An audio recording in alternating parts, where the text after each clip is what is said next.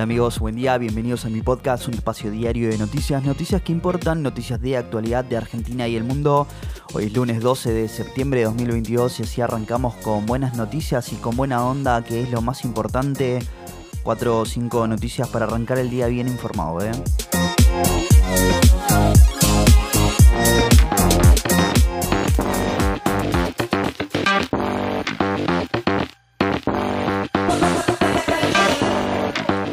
Hoy Sergio Massa cierra su gira por Estados Unidos con reuniones clave tras las cuales podría anunciarse un nuevo desembolso del Fondo Monetario Internacional. Mientras tanto, Juntos por el Cambio festeja su victoria electoral en Marcos Juárez, un municipio de gran peso simbólico.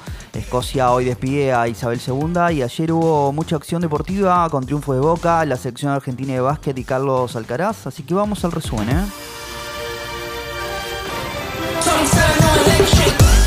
Sergio Massa afronta un día clave en Estados Unidos, se reúne con los representantes del Tesoro y el Fondo Monetario, busca anunciar un acuerdo con el fondo. El ministro de Economía se reunía con David Lipton, asesor de la Secretaría del Tesoro y un funcionario del gobierno de Joe Biden que conoce la economía argentina. ¿eh?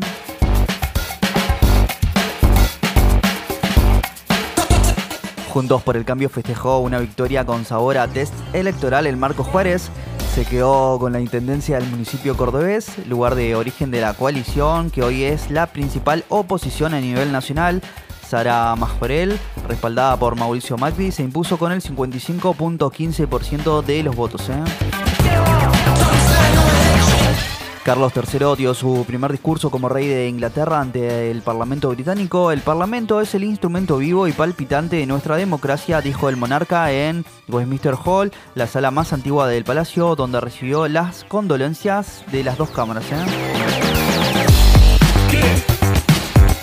Ataque a Cristina Kirchner, un video encontrado en el celular de Zapac Montiel muestra que había operar, que quería operar el arma. ¿eh? Las imágenes muestran cómo el acusado activa de la corredora y oprime el disparador de la pistola fueron obtenidas de la tarjeta de memoria peritada en las últimas horas. ¿eh?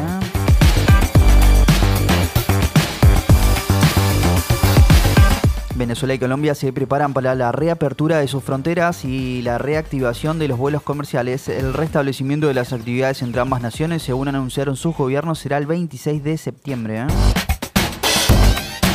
Boca se quedó con el superclásico en la bombonera y se ilusiona con dar pelea en el campeonato. Se impuso 1 a 0 a un River desdibujado gracias a un gol de cabeza de Darío Benedetto.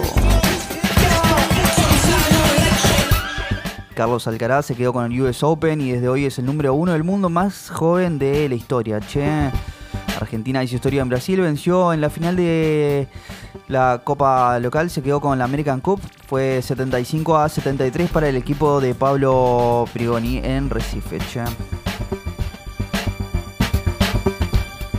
Coldplay transmitirá en directo en cines de todo el mundo dos de sus 10 funciones en River. La banda británica anunció una transmisión especial en vivo de dos de sus funciones en el Monumental en el marco de su gira mundial Music of the First World Tour. ¿eh? Podrá ser visto en miles de salas cinematográficas en más de 70 países los días 28-29 de octubre. ¿eh?